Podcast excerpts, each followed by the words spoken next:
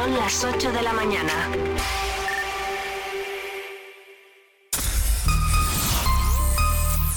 Vive Radio Segovia en el 90.4 de tu FM.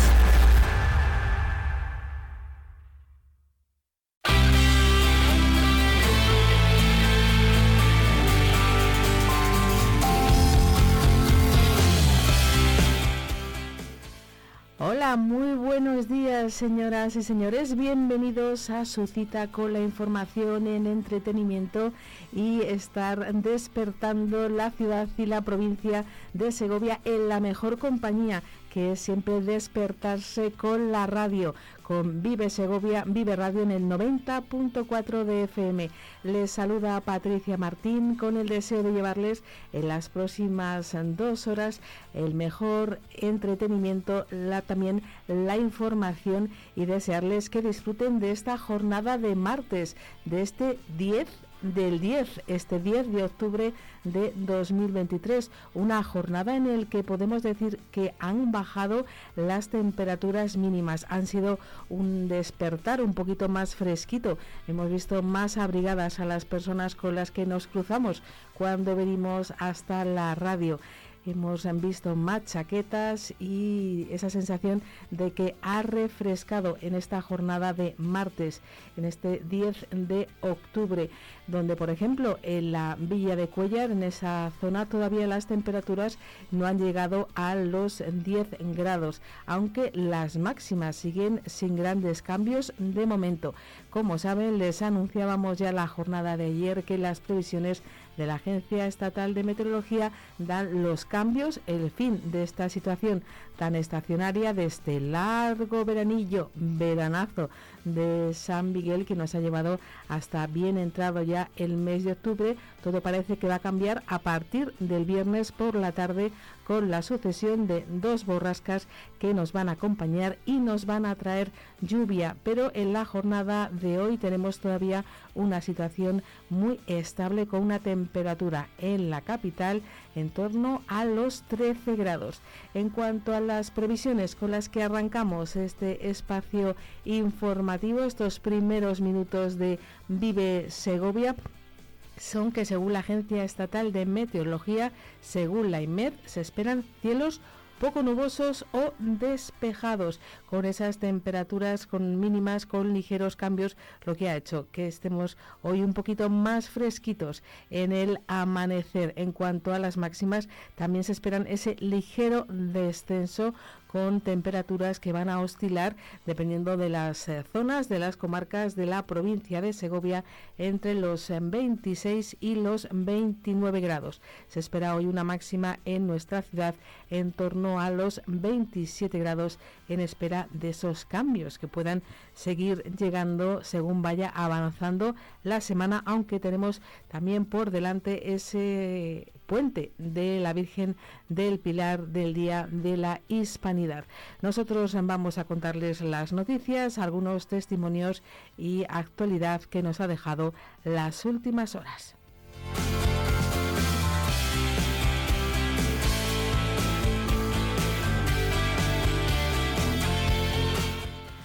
Hablando de ese próximo puente, es momento de hablar de turismo. Eso es lo que ha hecho la concejalía responsable de este área desde el Ayuntamiento de Segovia para contarnos que cerca de 143.000 personas han pasado durante los meses de verano por el punto neurálgico del centro de recepción de visitantes a pocos metros del acueducto.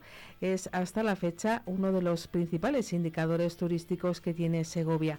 Han aumentado las consultas en todos los espacios gestionados por la empresa municipal de turismo y las cifras ya se acercan a las registradas en el año 2019, que como saben fue un año de récord desde, la desde esta concejalía que dirige May Escobar también dan por recuperado el turismo asiático. Vamos a escuchar las declaraciones de May Escobar, de la responsable de turismo del Ayuntamiento de Segovia, unas declaraciones, una información que recogían nuestros compañeros de la 8 Segovia. Estudia en tu universidad pública, la UNED Los primeros nueve meses contabilizamos 364.522 eh, visitas al centro de recepción de visitantes respecto a los 12 meses del año anterior. Es decir, ahora mismo estamos teniendo, ya hemos superado con creces eh, el total, del, total de los, de los eh, visitantes que teníamos eh, el, el, año anterior, que fueron 337.766. Las visitas a la web ha sido el mejor verano de su historia. Me parece esto muy importante destacarlo. Estamos hablando de 119.941 visitas a, nuestra web, superando las 105.022 eh, visitas del verano del 2019. Con eso, bueno, eh, esto es lo que está marcando la, tendencia, la digitalización de los destinos y que cada vez va a haber una mayor, eh, una, mayor interés por parte de los visitantes en acceder a contenidos digitales y en preparar sus, sus viajes, sus destinos a través de, los distintos eh, formatos digitales, en este caso de nuestra página web. Declaraciones de May Escobar en el que también recordaba que actualmente la Concejalía de Turismo solo puede contabilizar estos datos que hacen referencia al turismo de Segovia Capital con las entradas al centro de recepción de visitantes. Pero el equipo de gobierno de José Mazaría ya tiene sobre la mesa varios presupuestos de empresas especializadas en datos y está estudiando el mejor sistema. El objetivo, contabilizar las personas que pasan por el acueducto para intentar tener una radiografía real del turismo en la ciudad que nos deja como gran titular que en todo lo que llevamos de este año 2023 ya se están recuperando las cifras y nos acercamos a las registradas en el año 2019, es decir, el año previo a la pandemia, que fue un año de récord de datos importantísimos en este sector en la ciudad de Segovia.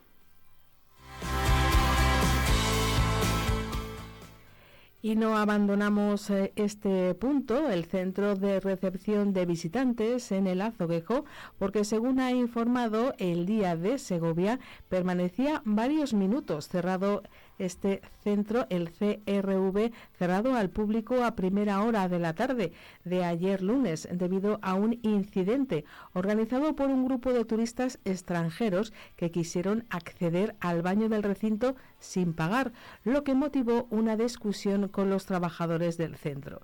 Según el relato de testigos del suceso recogido por el día, los turistas, un grupo de jóvenes del que no se ha especificado la nacionalidad, entraron en la oficina para hacer uso del aseo, cuyo acceso es de pago a través de un sistema de torno que limita la entrada a una sola persona, pero los jóvenes optaron por saltarse este torno y entrar varios a la vez. Los trabajadores del centro llamaron la atención de los jóvenes y fruto de esta conversación se acabó en una discusión, por lo que se optó por dar aviso a la policía local de Segovia que desplazaba hasta la zona varios, varias patrullas. Tras varios minutos de polémica, donde la policía impidió el paso al centro, solo permitió salir del recinto a los turistas no vinculados con este incidente. Los responsables del grupo de turistas optaron por pagar el uso del aseo tal y como está establecido y pidieron disculpas a los empleados, por lo que el incidente se saldó sin denuncias y afortunadamente con la buena voluntad de ambas partes.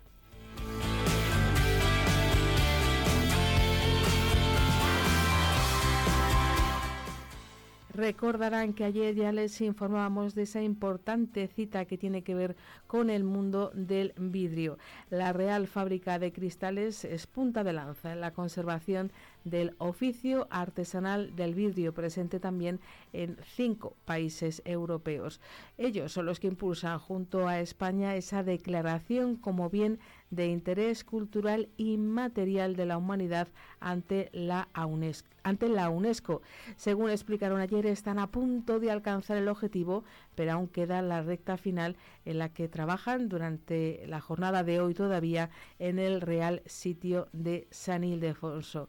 Desde la 8 Segovia recogían los testimonios de los responsables de estas jornadas. Vamos a escuchar los testimonios de María Agúndez, que es la subdirectora de Bienes Culturales del Ministerio de Cultura, también del presidente del patronato del Centro Nacional del Vidrio, Andrés Ortega, y también se acercaba a esta inauguración de estas importantes jornadas el alcalde del Real Sitio de San Ildefonso, Samuel Alonso. consigues eh, estar al mismo nivel que otros compañeros tuyos que hacen esta técnica en otros países de Europa y te da un nivel de difusión muy alto. Y vendrá a dar un espaldarazo importantísimo a la técnica tradicional del soprado del vidrio y todo lo que ello supone. En esa recta final, ¿no? que nos quedan apenas un par de meses para que en Botswana, si todo va y como tiene que ir y así será, pues la declaración sea una realidad y sumemos un, aliciente eh, no más al municipio, sino creo que único eh, en el municipio, como decíamos, marca España. El Real Sitio de San Ildefonso, en este caso con la Real Fábrica de Cristales, se posiciona a nivel nacional e internacional como el lugar eh, único en el que la técnica del vidrio, el soplado del vidrio, se sigue desarrollando. Le recordamos que expertos, técnicos y representantes de distintas comisiones de la UNESCO son los que están reunidos en la granja para encarar esta recta final para avanzar en estas medidas de salvaguardia y acciones conjuntas que protejan el oficio artesanal del vidrio.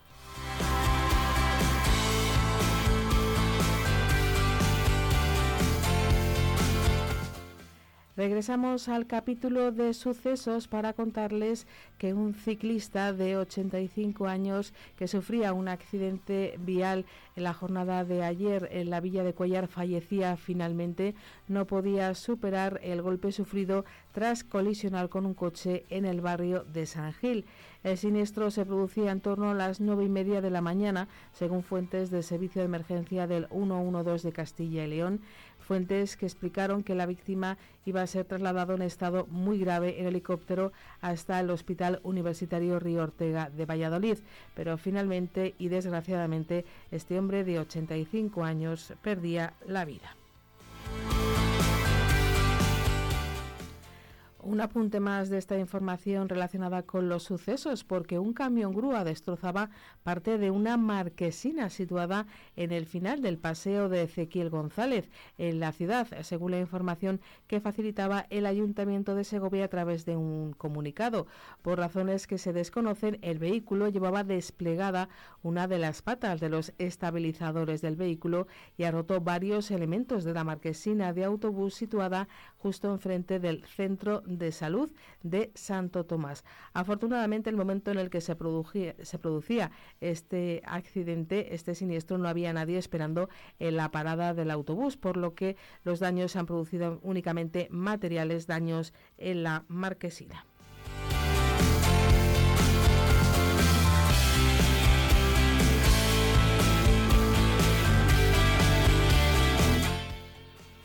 Y vamos a concluir este primer avance de las noticias con un tema cultural.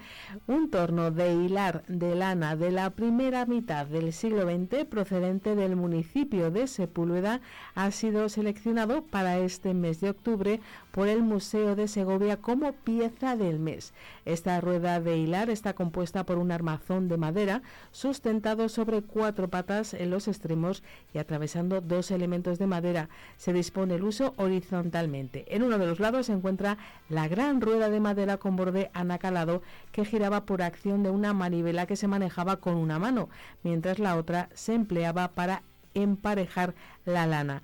Aunque la rueda de hilar expuesta en el museo es de fabricación relativamente reciente, sirve como ejemplo de la importancia que adquirió el uso de este utensilio en la provincia de Segovia durante los siglos XIII y XIV, cuando la producción y el comercio de la lana era la principal fuente de riqueza en el reino de Castilla.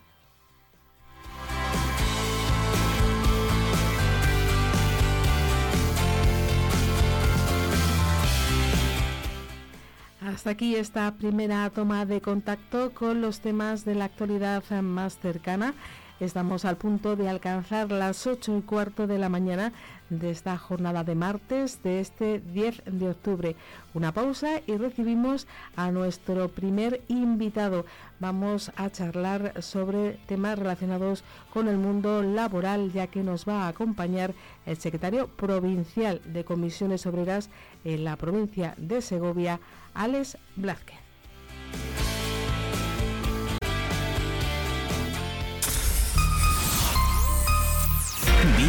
Segovia en el 90.4 de tu FM.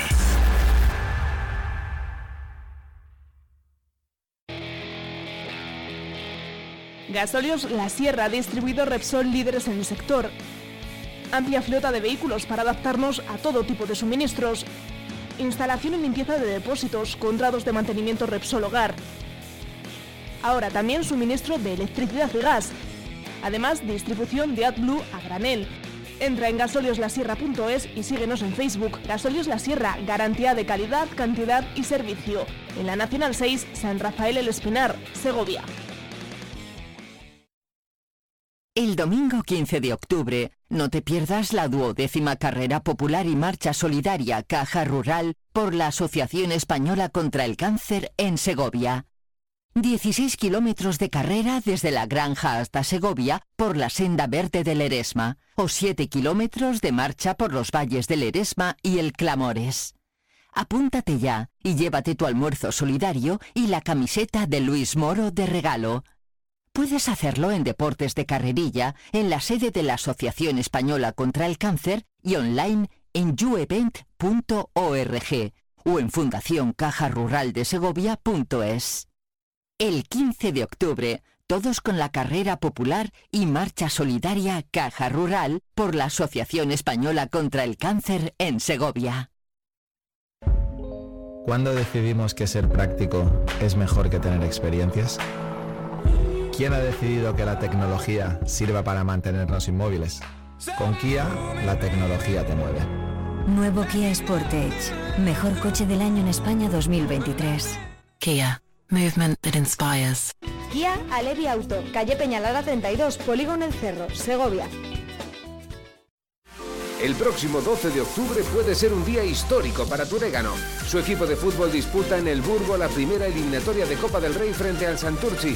Ganar supone poder enfrentarse a un Primera División. Desde las 4 y cuarto de la tarde te lo contamos de forma simultánea en la 8 y en Vive Radio. Apoya al Turégano. Vive la Copa del Rey. Con el patrocinio de la Diputación Provincial y el excelentísimo Ayuntamiento de Turégano. Estudia en tu universidad pública. La UNED te ofrece 30 grados sin límite de plazas, grados combinados, 17 microtítulos, 80 másteres y doctorados. También curso de acceso a la universidad para mayores de 25 y 45 años. Y todo lo tienes en el Centro UNED de Segovia. Matrícula hasta el 23 de octubre. Más información en la Plaza de Colmenares 1 o en nuestra web segoviaunet.es.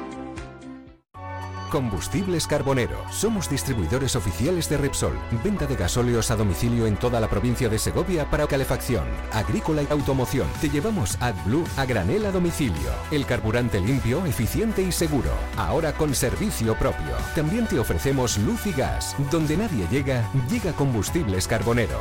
Llámanos 921 56 2020. Vive Radio Segovia en el 90.4 de tu FM. How was I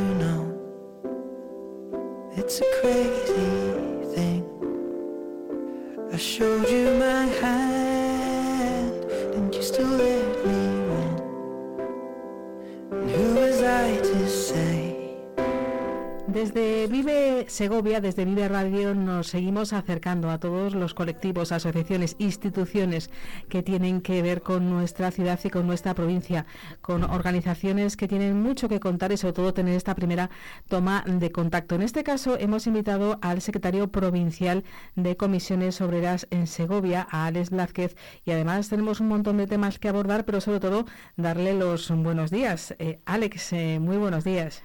Hola, buenos días, Patricia. Vamos a arrancar esta entrevista recordando a nuestros oyentes que justo la jornada del sábado, el 7 de octubre, para que nos acordemos también en ediciones posteriores, se celebra eh, se celebró la Jornada Mundial por el Trabajo Decente. Eh, recuérdanos exactamente qué es, eh, qué persigue esta jornada y qué se entiende por trabajo decente. Bueno, pues a ver, eh, es un día internacional, pues como puede ser el Día Internacional del Trabajo, ¿no? Y es una reivindicación básica que tenemos los sindicatos, ¿no? Con este día lo que pretendemos es poner el foco de atención sobre las situaciones laborales, pues que por unos motivos o por otros no permiten el, desarrollo de unas condiciones de trabajo para, para posibilitar una vida digna, ¿no? Eso es lo que entendemos nosotros por trabajo decente, tener un salario que te permita tener una vida digna, ¿vale? Eso es más o menos eh, muy, muy resumido, ¿no? Y, bueno, es que hay que, queremos reiterar que desde Comisiones Obreras pues, estamos convencidos que hay que garantizar derechos y avanzar en materias como la igualdad, sobre todo, ¿no? Para reforzar pues la cohesión social y, garantizar esas, esas condiciones dignas de, de, los trabajadores, ¿no? Eso es principalmente la, reivindicación que hacemos año tras año y al final es, este día, el día 7, es la jornada del, del trabajo decente, pero bueno, esto, estas mismas reivindicaciones eh, pues son las mismas del primero de mayo, del 8 de marzo, pues cualquier reivindicación laboral que hacemos a lo largo del año, ¿no? que no es una jornada única. Alex, hemos oído hablar mucho en los últimos tiempos eh, de trabajadores eh, pobres, es decir, tener eh, un puesto de trabajo, tener un salario, pero no llegar a final de mes.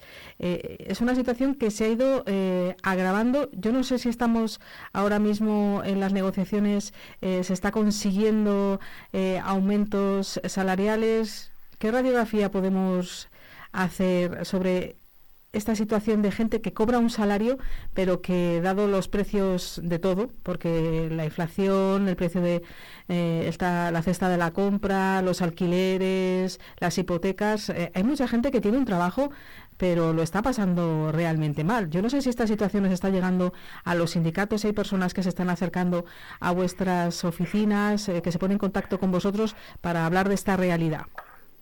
Bueno, son realidades que vivimos a diario, ¿no? Nosotros negociamos un convenio colectivo para una subida salarial y luego pues pasa lo que nos ha pasado en los últimos años, pues que nos atropella la, inflación, podemos decir, ¿no?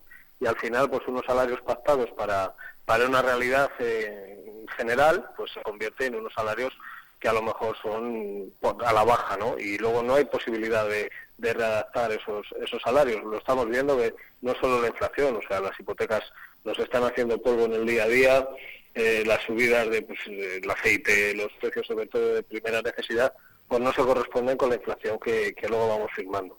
Incluso en convenios donde hemos firmado el, IPC, el IPC tampoco se corresponde con la realidad, porque cualquier persona que le suban el 7% ve que en artículos, pues como te decía, en combustibles, en energía, en alimentación, pues en esos, en esos tres eh, focos, por ejemplo, ya te has comido toda la, la subida salarial que puedes tener en, en el resto, ¿no? Por lo tanto, es, es normal y, nos estamos encontrando pues que ahí no es que solo haya trabajadores pobres, es que estamos viendo que hay trabajadores que con un empleo solo no le vale para llegar a fin de mes.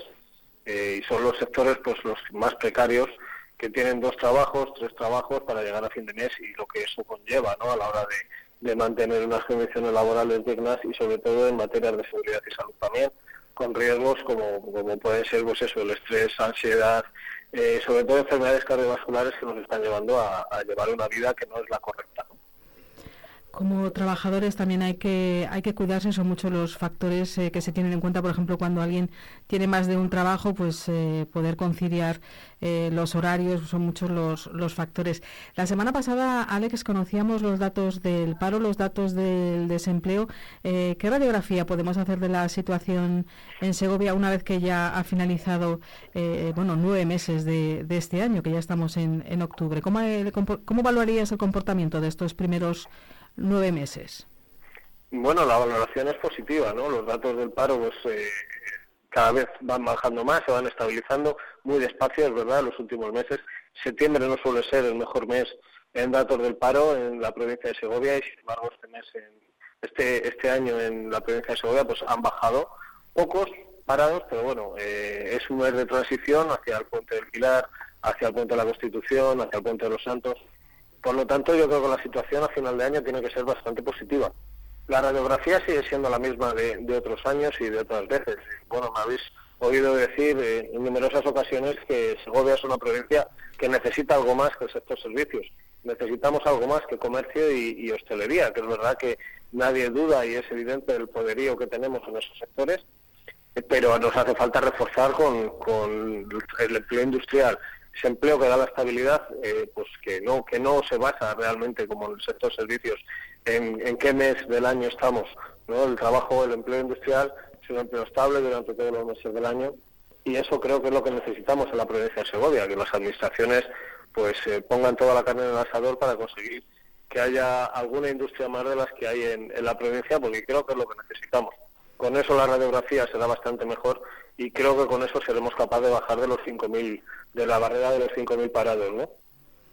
Nos decía la semana pasada en este mismo estudio eh, el delegado territorial que la próxima década, al menos a cinco o, seis, o siete años, el desarrollo industrial de Segovia debe dar eh, un vuelco espectacular eh, por todas las inversiones, por esos proyectos que están comprometidos, Prado del Hoyo con su puerto seco, eh, los Itales en, en Bernuy. Vosotros desde los sindicatos, ¿cómo veis todos estos proyectos eh, que se están poniendo encima de la mesa? porque son muchas promesas, ¿no? En poco tiempo.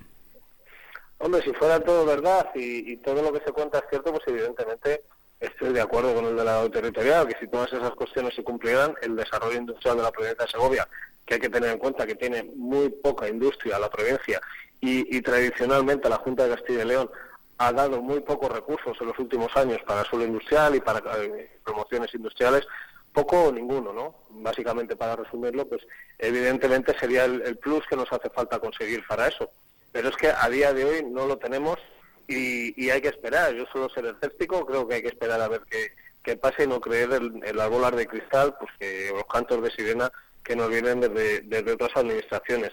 Pero sí que es evidente que si todos esos, esos proyectos cristalizan, pues debería de ser un poderío bastante notable para la provincia de Segovia. ¿no? En las mesas de diálogo social que constituidas con el ayuntamiento, con, con, la Diputación, siguen en marcha, seguís trabajando, seguir con esas reuniones. Bueno, todavía no nos hemos estrenado después de después de las elecciones. Estábamos esperando un poco, pues eso, que la gente la gente aterrice, sobre todo en el en el ayuntamiento de Segovia, que ha habido cambios. Diputación, pues pues no ha habido ningún cambio, pero creemos que en el mes de noviembre seguramente convocaremos o tendremos reuniones de de, ambas administraciones, tanto con el Ayuntamiento de Segovia como con, con, Diputación. En principio sí, están activas, salvo que alguien diga lo contrario, era un foro un foro de diálogo donde se han llegado a acuerdos y consensos importantes para la provincia eh, y para la ciudad para la ciudad de Segovia. Por lo tanto, entiendo que eso no debería de, de cambiar. Por nuestra parte, por comisiones obreras, en principio no va a cambiar ese formato ni, ni ese modelo. ¿Habéis tenido encuentros informales, alguna conversación con los nuevos responsables del Ayuntamiento de Segovia que os hace confiar en que habrá próximamente esa convocatoria de...? No, en principio no. La verdad que es que no, no, no he vuelto a coincidir. Sí que es verdad que coincidí antes de elecciones mucho con, con, el, con el nuevo alcalde, con el señor Majarías, pero luego después de las elecciones no he vuelto a coincidir prácticamente. Me imagino que será cuestión de, de días, ¿no? Sabes que después del verano hay un periodo de impasse hasta que arrancamos pero de momento no, no hemos tenido nada, pero vamos, seguramente que de noviembre no pasa, así que tengamos un, un acuerdo, vamos, un acuerdo, una reunión formal, informal, y hablaremos de, estos temas. En la agenda del secretario provincial de Comisiones Obreras en Segovia, ¿cuáles son los asuntos eh, que quiere que se tienen como prioritarios para este último trimestre de, del año? ¿Qué es lo que tiene por resolver? Hombre, estamos en, en las mismas que, que, en otros que en otros momentos, ¿no? La situación de, la negociación colectiva para un sindicato como Comisiones Obreras es, es, prioritaria.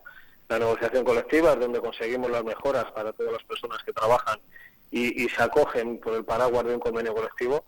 Y, y, esa negociación pues eh, está viva y ahora mismo no es que haya muchos convenios sobre la mesa, pero bueno, tenemos, por ejemplo, el de oficinas y despachos, que creo que es un, convenio grande para lo que suele ser la provincia de Segovia y creo que, pues bueno, hay un, un, diálogo abierto, creo que llegará a buen puerto, ¿no? Y luego pues tenemos un conflicto, esto ya no es eh, una negociación colectiva, esto es un conflicto con una convocatoria de huelga para la semana que viene con la, pues, con la empresa EVIA, que son los monitores de de manualidades y las aulas sociales dependientes de Diputación. eso es una de las prioridades ahora mismo que tenemos en, la cabeza y, creo que es uno de los objetivos básicos, ¿no? Que esas personas, recordemos que, hemos convocado una huelga porque esas personas no se les paga el, el precio del kilómetro a lo que estipula el, a lo que ha estipulado hace poco el gobierno a 0,26. Entonces, eh, pues supone una merma de condiciones laborales. Esa gente está poniendo su coche para ir a trabajar y en muchos casos entendemos que son personas que hacen más de 300 kilómetros a la semana y que es una merma económica bastante. O sea, están perdiendo dinero antes de ir a trabajar. Por esto que hablábamos, por el precio de los combustibles, por el precio de pues del mantenimiento de vehículo, y es una de las prioridades que tenemos ahora mismo en, en mente, ¿no? Y que tiene que salir bien y que esperemos que salga bien, que la Diputación eh, ponga lo que tiene que poner encima de la mesa para arreglar el problema y que no se ponga de perfil, que es lo que creo que está haciendo ¿no? en estos momentos.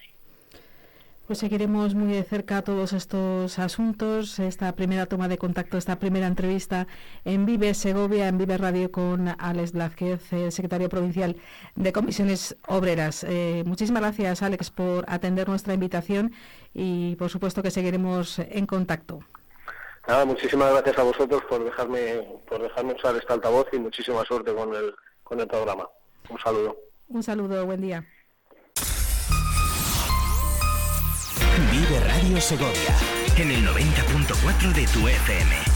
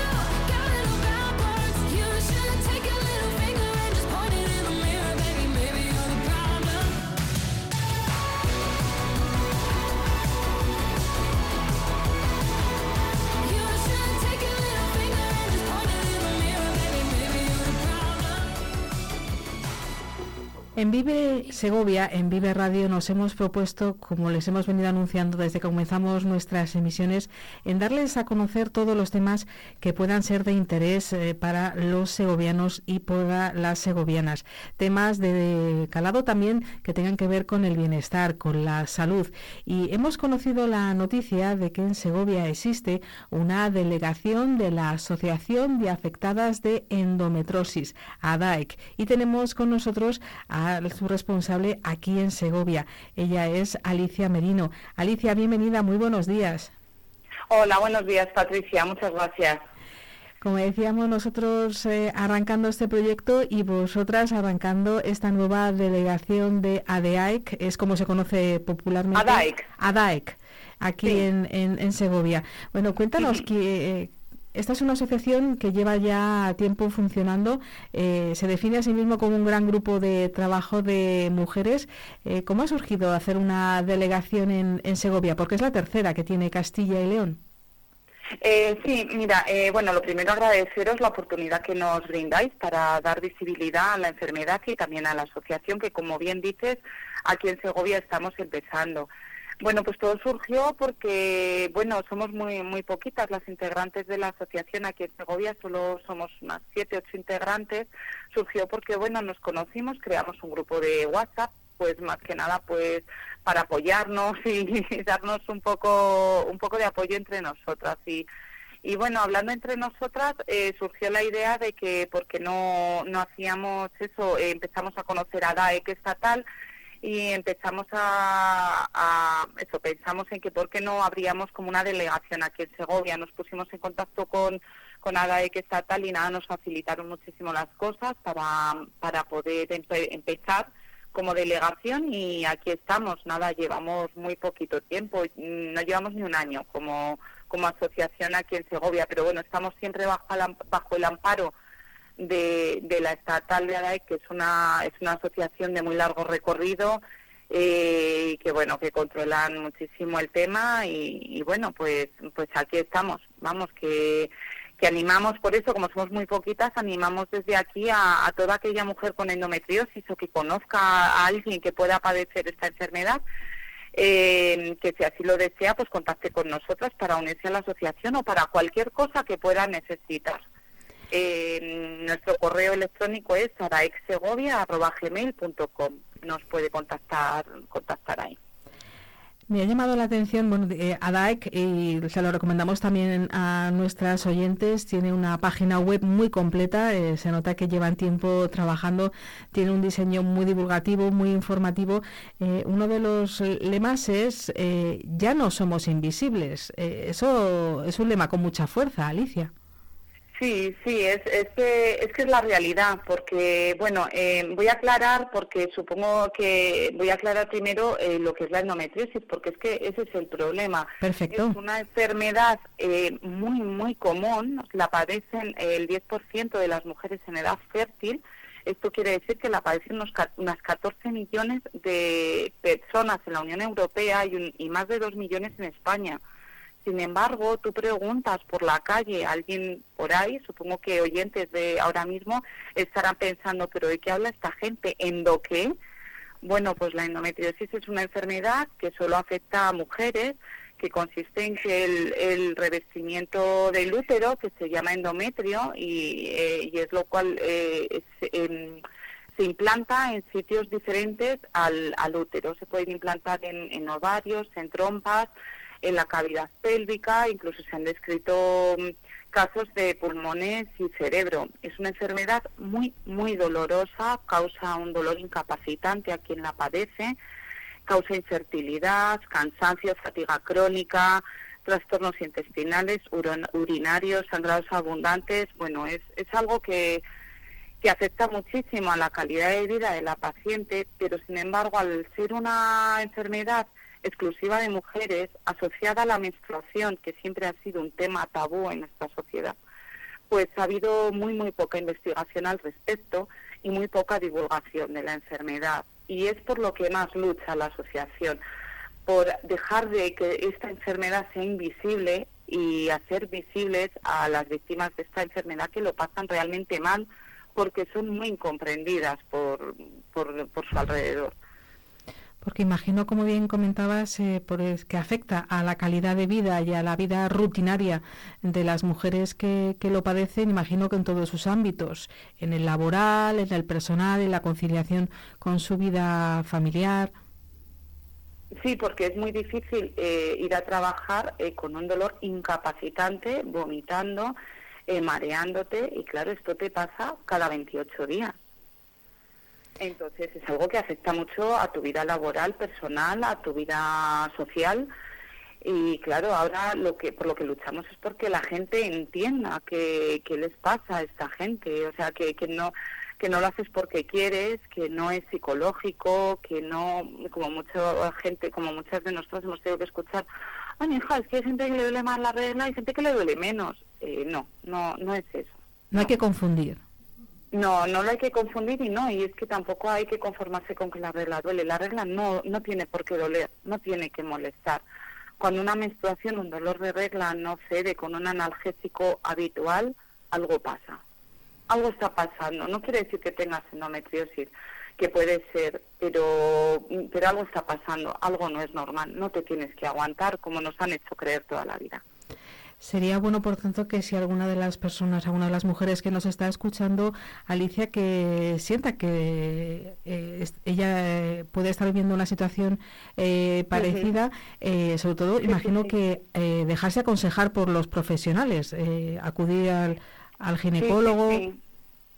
Claro, acudir al ginecólogo, lo que pasa que, que pasa un poco eso, que es también desconocida un poco también a nivel de atención primaria, eh, se está luchando un poco porque eh, tiene un retraso diagnóstico de unos nueve años, una media de nueve, se tarda una media de nueve años en diagnosticar porque eso vas dando tumbos, los síntomas son un poco inespecíficos en mucha gente, primero a lo mejor piensan que es que tienes problemas intestinales o problemas, sabes, vas dando un poco palos de ciego hasta que por fin eh, llegas a la consulta de ginecología y te la, y te la diagnostican.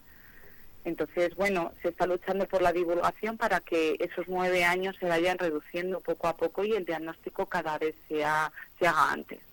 Que exista una mayor eh, formación o información por parte de los profesionales de, atención sí, primaria. bueno, claro, sí, bueno, en, eh, de todo esto, eh, Araex Segovia llevamos muy poquito tiempo, pero aún así ya hemos dado nuestros primeros pasitos. Tuvimos una reunión con el gerente de salud y, bueno, nos atendió muy amablemente. Eh, la verdad que tomó nota de todas las de todas mm, de todas las, las cosas que quisimos que quisimos decirle y transmitirle para para o sea, para hacerme para favorecer la atención de las enfermas eh, con endometriosis tanto en a nivel de atención primaria y de especializada y bueno sabemos que están trabajando en torno a ello pero bueno como como todo, mm, los, las, eh, todo es lento, las mejoras pues son lentas y, bueno, pero confiamos en que sí, en que se está trabajando para, para dar más visibilidad a todo esto y para dar una mejor atención a, las enfermas de endometriosis.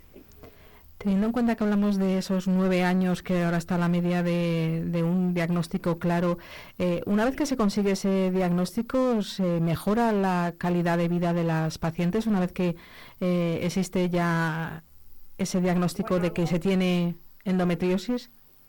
Algo en lo que coincidimos, eh, yo creo que todas las, las enfermas con las que yo he hablado es que cuando te dan el diagnóstico, ahí estás, eh, tienes como un poco sentimientos encontrados. Por una parte es muy duro que te digan que tienes una enfermedad crónica que no tiene cura y que vas a tener que convivir con ella toda tu vida.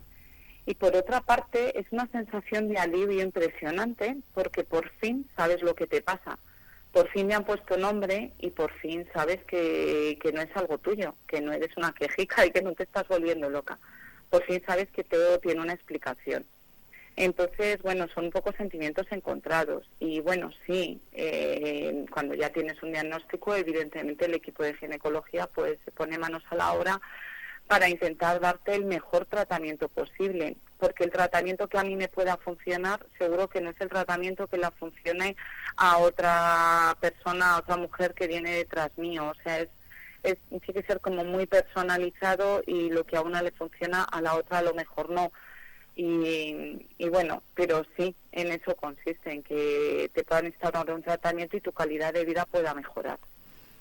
Alicia, pues eh, terminar un poquito como comenzábamos entra, esta entrevista, eh, ese mensaje a las mujeres que, que ya tienen ese diagnóstico, que están en ese proceso de diagnóstico, eh, poner a, disposición esta asociación. Recuérdanos un poquito los, los cauces.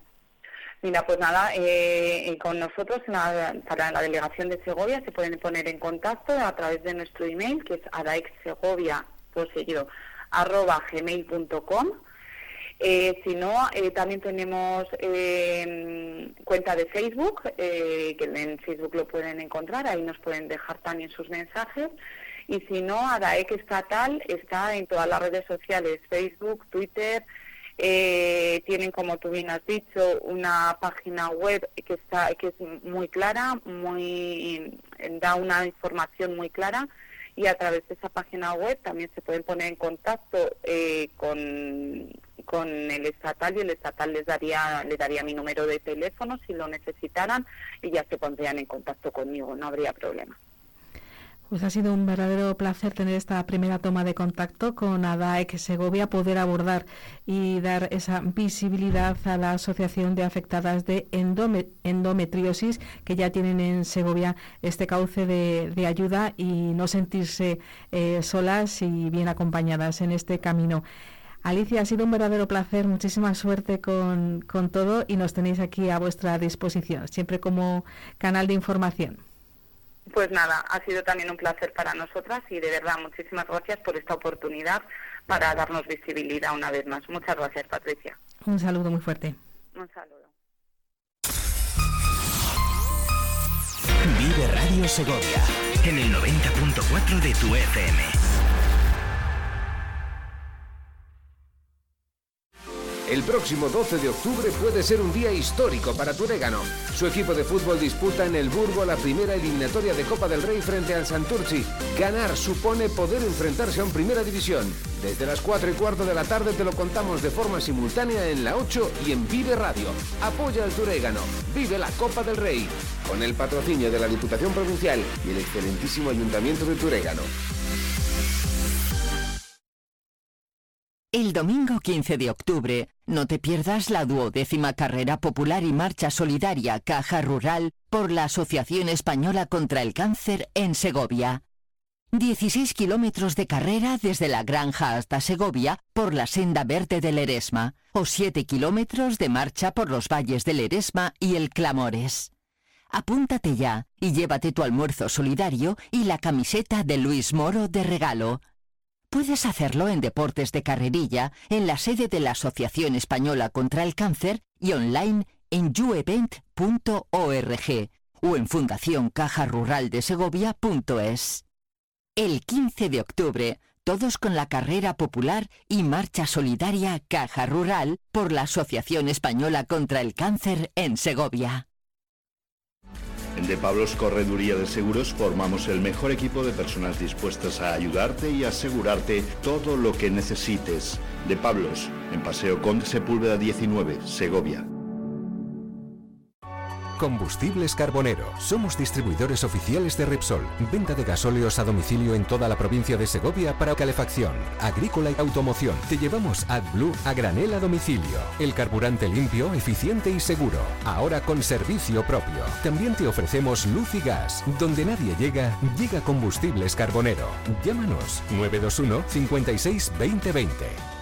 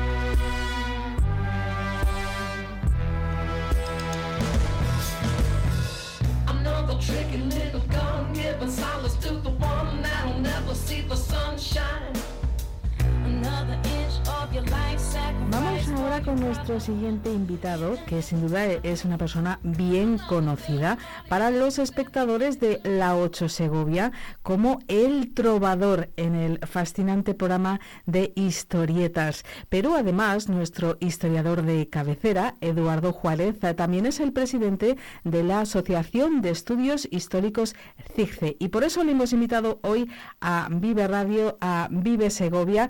Eduardo, bienvenido, muy buenos días. Hola, ¿qué hay? ¿Cómo estáis? Bueno, como decíamos, eh, un seminario que ya se ha puesto en marcha y queremos ahondar en ello. En este caso, eh, el tema elegido es eh, la extrema derecha. Bueno, pues sí, la verdad es que es un tema, iba a decir que candente, pero bueno, digo presente, ¿no? Presente en la tendencia internacional a lo largo de los últimos de los últimos años y que bueno, eh, no dejaba de, no podía escapar al foco de estos seminarios estupendos que llevamos organizando desde hace pues, aproximadamente eh, 12 años de forma eh, consecutiva, eh, salvo el salto de la pandemia, con la ONED, con el apoyo del Ayuntamiento del Real Sitio y con las patrocinios de SANS, y por supuesto dirigido por nuestro nuestro nuestro capitán en estos aspectos, que es el profesor Ángel Erodín López, el catedrático de la Universidad Autónoma de la Universidad Nacional de Educación a Distancia, perdón. Eduardo, ya se han celebrado dos citas de ese seminario. Vamos a empezar eh, sabiendo qué resultados han tenido, qué acogida. Bueno, pues la verdad es que estamos siempre encantados, ¿no? Llevamos ya eh, años, ¿no? Que acogemos a un centenar de personas, ¿no? En la primera sesión impartida por el profesor Herrerín, como te he dicho, nuestro nuestro director, y, y por el profesor Julio Gil Román, especialista en la en el estudio de, la, de los partidos políticos de la derecha española, pues teníamos 150 eh, asistentes que no nos cogían, ya no tenemos ni sillas para que la gente se sentara en el Salón Siglo XXI. La semana pasada, que tuvimos la suerte de contar con Gabriela Badima de la Universidad Complutense y Castor Díaz de la Rey Juan Carlos, eh, hablando del tema de la extrema derecha, el avance de la extrema derecha en América Latina, pues volvimos a colocar el, el lleno, ¿no? Eh, la verdad es que la acogida es excelente, ¿no? Tenemos el salón absolutamente lleno y con ganas de más, que es lo que más nos motiva. Eduardo, ¿por qué crees que este tema engancha tanto? ¿Porque estamos preocupados? ¿Porque no lo conocemos bien? ¿Porque tiene muchas más vertientes de las que parece en un principio? ¿Lo estáis desgranando además por diferentes eh, zonas de la geografía del mundo? Pues eh, básicamente por todo lo que acabas de decir. Es decir, porque, porque es preocupante que haya una, un- una tendencia política que cope eh, o que vaya apareciendo o tomando eh, cabida polita- política, eh, cabida personal representativa y, de, y de decisión y gestión política en todas partes del mundo, eh, porque mucha gente no lo entiende y confunde los términos y los conceptos y maneja conceptos como fascismo, como ultranacionalismo, eh, sabes, como eh, antidemocracia, eh, como reaccionarismo. Entonces todas estas historias, todos estos conceptos se van, se van sumando en el desconocimiento en el que se mueve la gente y por supuesto el, el saber por qué ocurre en cada zona del mundo, si hay un denominador común, si hay unas consecuencias evidentes, si hay algo que podemos aprender, eh, saber de dónde sale, dónde se produce este avance de estos partidos de extrema derecha. Entonces, evidentemente, eh, el, el estudiarlo fase por fase, lugar por lugar, zona por zona, partido por partido, pues es lo que hemos planteado desde, desde la organización del seminario. Y tenemos para el día 20 de octubre la siguiente cita, en este caso para hablar de una zona eh, tan cercana como es el este de Europa. Ahí hay mucha tela que cortar, Eduardo. Bueno, pues mira, para empezar, yo fíjate, yo creo que para motivar a la gente que quiera venir, aparte de los profesores, ¿no? Que tenemos que son de los mejores que hay, el- la idea es eh, eh, en aquellos lugares ¿no? donde donde triunfó el comunismo, donde se desarrolló el comunismo durante, durante casi un siglo, en en el siglo pasado, durante casi 80 años en el siglo pasado hubo regímenes socialistas, ¿cómo es posible que hayan desarrollado partidos políticos, iniciativas, incluso liderazgos de carácter extremista o de ultranacionalismo o de ultraderecha? ¿Cómo se han sustentado allí? ¿Dónde han surgido esas, esas bases? ¿Cómo se han eh, desarrollado? Eh, ¿Hasta qué punto podemos decir que hay ultraderecha, extrema derecha y no nacionalismo? Eh, ¿Cómo enroca todo aquello con la con la guerra que lleva experimentando ya casi dos años Ucrania. Entonces, eh, yo creo que es un tema absolutamente interesante, más allá de los liderazgos como de Orban, como Putin, ¿no? Que todo el mundo, obviamente, querrá saber de dónde salen estos líderes, ¿no? Y al, al otro lado, salvando la distancia del Océano Atlántico, del charco, para el día 3 de noviembre, eh, Norteamérica, Estados Unidos de, de Norteamérica, donde eh, bueno todo gira de nuevo en torno a un señor que parece que tiene más vidas que, que un gato. Un gato. El Sí, señor Donald Trump. Sí, bueno, Pase la lo que verdad es que, claro, la verdad es que en el caso de Donald Trump yo creo que también es interesantísimo porque eh, no es el fruto de la acción de un individuo, sino que detrás hay un sustrato social muy importante. Y también, yo creo como, como, como consecuencia previa al debate, el proceso de radicalización de los partidos conservadores. ¿no? Yo creo que, fíjate, en, la primera sesión en la que en la la que desarrollaron el profesor Ángel Redín y Julio Gil Román, pues se habló de, de la reacción de los partidos conservadores, de lo que llamamos aquí en España el centro derecha, eh, su desviación hacia la extrema derecha, amenazados quizás porque en ese nicho de votos apareciese un grupo de extrema derecha importante, como en el caso de España Vox, o como por ejemplo el famoso Tea Party en Estados Unidos, o posteriormente, indudablemente, la erupción de Donald Trump eh, en ese ala más nacionalista y más proteccionista del partido del partido republicano ¿no? cómo es posible que eh, esa esa derecha tradicionalmente demócrata se vaya moviendo hacia a, posiciones absolutamente más extremistas. ¿no? Yo creo que es uno de los argumentos más interesantes que se han, que se han tocado en el seminario lo que vamos, ¿no? y que evidentemente en la sesión de los Estados Unidos, pues eh, lógicamente se va a tocar en profundidad. Y para acabar, el día 17 de noviembre, precisamente una reflexión sobre nuestra parte más cercana, la Europa occidental. Pues sí, mira, y vamos a entrar en Portugal, digo Portugal, pobrecitos portugueses. Vamos a entrar, vamos a entrar en Francia, por ejemplo, con la familia Le Pen, y vamos a entrar en Italia con la primera ministra, que es la presidenta Meloni, ¿no? Entonces, eh, ¿cómo es posible que estos países y también el surgimiento de partidos ultranacionalistas en Alemania, en estos países que padecieron y sufrieron el fascismo, eh, ¿cómo es posible que esta opción en muchos aspectos eh, que cuestionan incluso el liberalismo, ¿no? ultranacionalista y muy próximo a las posiciones eh, muy poco uh, constitucionalista, por decirlo así, en defensa de una constitución amplia y abierta en esas zonas de, de, Europa, ¿cómo es posible que hayan triunfado, que hayan aprendido este, este, este, esta forma política de, negociar el ultranacionalismo y, y, sobre todo la defensa de posiciones ultraliberales eh, muy próximas a algunos de los principios básicos del fascismo, aunque no fascismo, ¿cómo es posible reitero, que esto haya, se haya constituido en aquellos lugares, ¿no? Más allá de los liderazgos, como decías antes con Donald Trump, eh, las bases sociales que acaban votando millones de personas a estas opciones donde surge aquello. Hay un hay una desilusión, una decepción respecto al proyecto europeísta, hay un fracaso total de los partidos de izquierda, hay una, una extremización de la izquierda que provoca que quede un vacío en el centro y el fracaso de los partidos moderados provoca una eh, un extremismo en las opciones políticas que van a competir. Bueno, no sé, chica, la verdad es que todo esto lo tendremos que, discutir y debatir siempre en torno a figuras, eh, pues como te he dicho, los Le Pen y, y y demás, pero, sobre todo también eh, en torno a, poder comprender el presente, ¿no? Porque si no, ¿qué nos espera el futuro? Si no sabemos ni lo que estamos viviendo. Imagino que ser el moderador de, estas charlas, de estas eh, conferencias, debe ser muy grato, en lo personal y en lo profesional. Como pues mira, la verdad es que, te voy sincero, normalmente yo nunca hago esto, todo hace el profesor Ángel Herrerín, que como te he dicho, nuestro director, pero este año lo tenemos, eh, lo tenemos con proyectos de investigación eh, y año sabático, lo tenemos fuera de España, entonces, pues chica, me ha tocado coger el capote y ponerme a torear estas circunstancias.